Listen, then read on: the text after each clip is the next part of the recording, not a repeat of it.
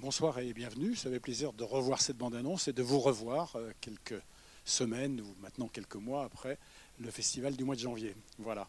Euh, vous saluer tous, vous accueillir à cette soirée qui est un peu une soirée à la fois pour voir un film, donc c'est l'essentiel, mais aussi un point de rencontre et de convergence d'un certain nombre d'initiatives.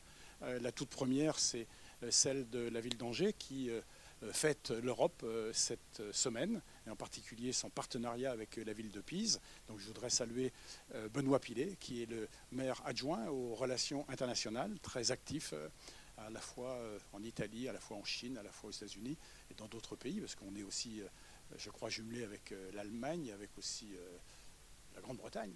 Voilà, donc je remercie euh, euh, la ville d'Angers aussi, qui est aussi, comme vous le savez, partenaire du festival Premier Plan depuis l'origine. Voilà.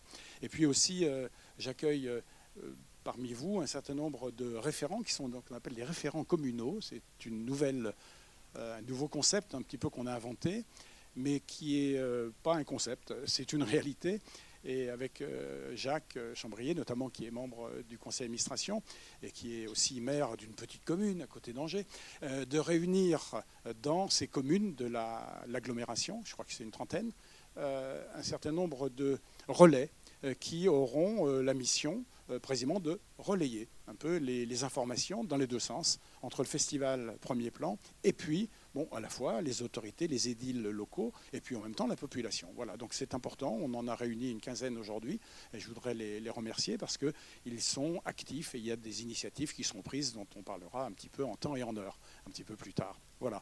Et puis aussi euh, accueillir. Euh, un nouveau club euh, que nous avons déjà reçu il y a quelques minutes avant cette projection, qu'on appelle le club des partenaires mécènes, des mécènes.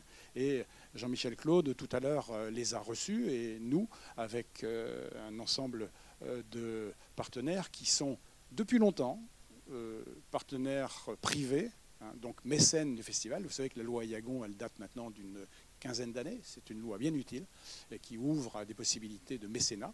Je remercie donc tous ces mécènes d'être, pour quelques-uns d'entre eux, des mécènes historiques et puis des nouveaux qui arrivent. Voilà. Donc on a voulu, euh, les 30 ans arrivent euh, du festival, on a voulu euh, mettre un petit peu en valeur cette dimension aussi. Tout à l'heure, Jean-Michel parlait des, des, recettes de ce festival. 200 à 250 000 euros viennent des tickets que nous vendons.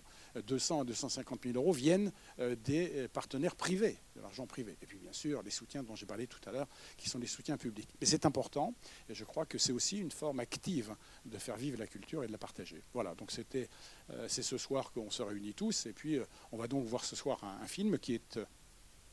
qui vient de sortir. On est, je crois, jeudi, donc il est sorti hier à Paris. Et c'est un film qui était en compétition au festival Premier Plan de cette année. Voilà, qui s'appelle donc L'Okiavamo euh, Jig Robot, on l'appelle Jig Robot, qui est un film qui a été réalisé par Gabriele Menetti.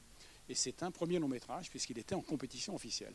Alors je vous en dis un petit mot parce que c'est, c'est, un petit peu euh, un cas, euh, c'est pas un cas unique, mais c'est un peu un cas isolé. C'est un petit peu aussi une success story pour ce film. le jeune réalisateur qui l'a réalisé, l'a réalisé, il avait 38 ans. Gabriele Menetti. Il est lui-même acteur, il est réalisateur, il est producteur, euh, il est euh, compositeur. Et sur ce film, il est les trois. Il est à la fois compositeur de la musique, à la fois réalisateur et producteur. C'est un film autoproduit.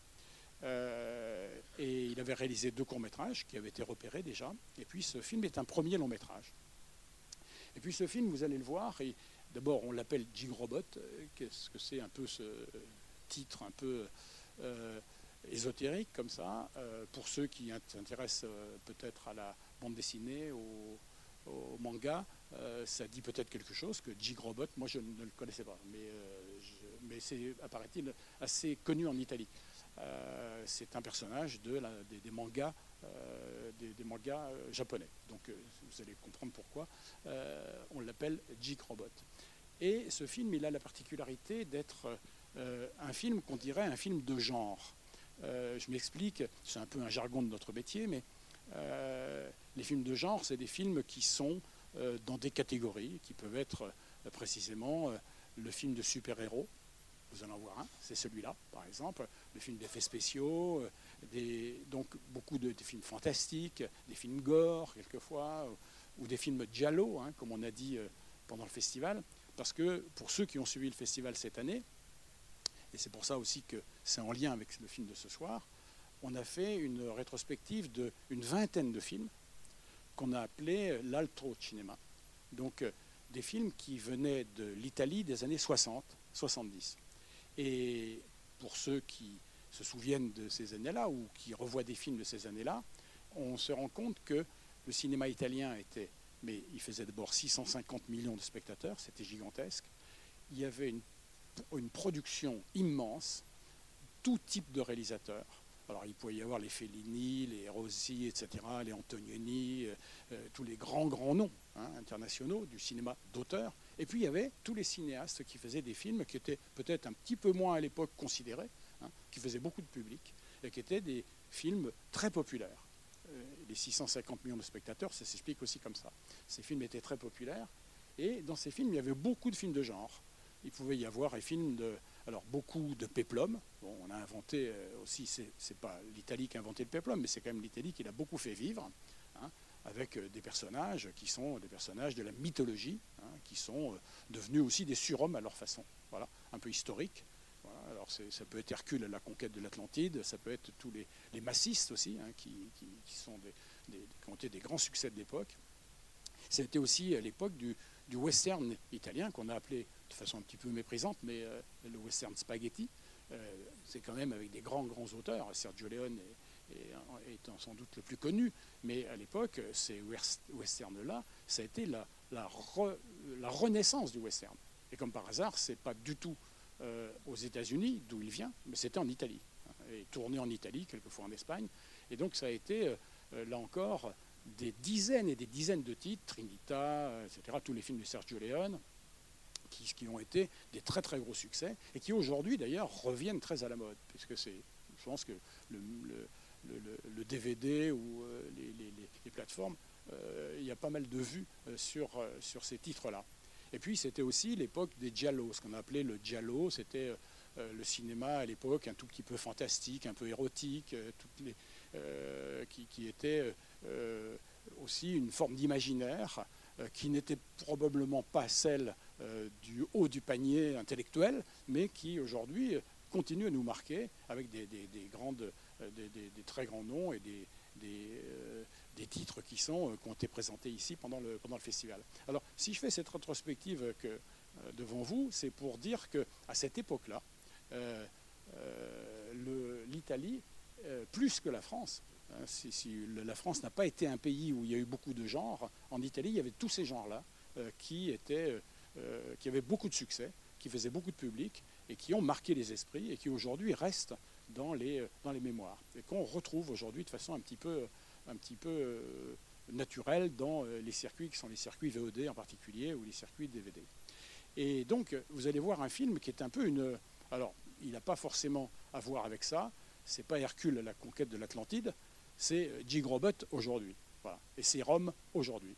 Et c'est euh, une façon de raconter une histoire un peu fantastique d'un homme qui, vous allez le voir, se découvrira des pouvoirs un petit peu exceptionnels pour les raisons que vous allez comprendre, et qui va donc devenir un espèce de, héros, non pas dans des euh, gratte-ciel, non pas dans des histoires euh, américaines comme les Marvel, etc., qui sont devenus, comment dire maintenant, un genre très, très, très, très, très connu aux États-Unis et dans le monde entier, mais à Rome, à Rome aujourd'hui. Voilà, donc c'est un petit peu étrange de voir un petit peu ce mélange-là. Rome, qui est une ville historique, euh, qui n'a pas l'habitude de voir Superman à Rome, eh bien, c'est une forme de Superman dans cette, dans cette ville historique. Voilà. Donc vous allez voir un film qui euh, nous avait frappé quand on l'avait euh, euh, quand on l'avait regardé. Et puis on s'est dit, c'est quand même assez rare de voir des premiers films qui, qui s'aventurent sur ces territoires-là. En général, les premiers films, c'est plus des films un peu d'auteur, euh, entre guillemets, qui nous racontent des histoires peut-être qui sont un tout petit peu plus proches de la réalité, qui sont peut-être un peu plus réalistes, qui parlent souvent de l'enfance ou de l'adolescence. N'oublions pas que les cinéastes sont jeunes eux-mêmes. Donc euh, c'est un paysage que l'on voit se dessiner dans toute l'Europe depuis des années, grâce à Premier Plan en particulier, mais aussi des films comme celui-là. Et d'ailleurs, il y en avait un autre aussi, qui était un film espagnol, je ne sais pas si, vous l'avez vu, qui était un film qui était un film de poursuite, de vengeance, qui était aussi un film de genre, tourné en Espagne, de Arevalo, et qui était présent aussi pendant le festival. Donc on a eu comme ça deux ou trois films un peu atypiques cette année dans notre, dans notre sélection. Et celui que vous allez voir ce soir, il l'est. Il l'est à tel point d'ailleurs que le réalisateur, quand il a voulu faire ce film, il n'a pas trouvé de producteur. C'est un film qui s'est autoproduit. Il est lui-même le producteur du film. Il l'a fait avec ses moyens, en tous les cas, c'est en trouvant des moyens. Mais derrière lui, je crois qu'il y a la rail, mais il n'y a, pas, a pas grand monde qui l'ont suivi. Et puis, mal leur en a pris. Pourquoi? Parce que le film vient, a fait l'année dernière un million d'entrées en Italie. Donc voilà aussi encore une affaire un peu rare, un premier film qui fait un million d'entrées, qui devient un succès énorme dans un pays. Voilà, donc Maintenant, Gabriele Menetti, j'étais à Rome la semaine dernière, il était, euh, j'ai vu son producteur, il est en train de préparer un deuxième film, et je peux vous assurer qu'autour de lui maintenant, il a tout ce qu'il faut comme producteur. Donc ça, c'est vrai que euh, les choses ont bien changé. Mais voilà un peu aussi des aventures, hein, qui sont des aventures qui ne sont pas forcément euh, toujours fréquentes hein, dans les premiers films. Les premiers films sont souvent pas toujours des succès, mais c'est souvent prometteur, mais quelquefois ça, met un petit peu de temps. là voilà, quelqu'un qui a trouvé son public d'un seul coup et qui a fait donc euh, un million d'entrées en Italie. Il est en train de sortir en France, il va sortir dans d'autres pays. Et on va voir un petit peu quelle sera l'aventure de ce cinéaste, Gabriele Menetti, dans les années qui viennent. Voilà, donc euh, je vous souhaite à tous une bonne soirée. Je salue Alain Fouquet aussi, ça me fait plaisir de t'accueillir. C'est Alain à côté de Benoît Pilet. Merci. Et puis euh, je vous souhaite à tous une très bonne soirée. Voilà, le festival Premier Plan prend ses petites, ses, petites marques aussi, hein, d'un festival à l'autre. Alors on est en train de préparer le 30e, donc euh, voilà. Euh, si vous donnez une bonne nouvelle, parce que je, vais le donner à la presse demain, euh, on vient de faire le calcul des cinéastes qui sont passés par ici, hein, au festival, mais aussi aux ateliers de Jeanne Moreau, et qui sont à, Cannes dans, 10 jours, dans, le, 17. 26. Il y a 26 cinéastes, 26, qui sont passés par ici. Voilà. Donc 26 dont les photos de jeunesse, ils les ont faites ici. Et on les retrouve maintenant dans des festivals comme Cannes, où ils sont dans des compétitions officielles, ou les compétitions d'un certain regard, la semaine de la critique ou la quinzaine des réalisateurs. je voulais vous dire ça parce que ça fait toujours plaisir aussi pour vous comme pour nous de se dire que les gens qu'on découvre ici de façon un peu anonyme, quand ils viennent la première fois, deviennent, j'espère, en tous les cas, des, cinéastes après euh, dont on reconnaît dont on, le, nom et le talent. Voilà, donc euh, c'est euh, ce qui est arrivé à Gabriele Menetti et ce que je souhaite aux cinéastes qu'on va encore recevoir pour la 30e édition. Et je vous souhaite à vous une bonne soirée. Merci.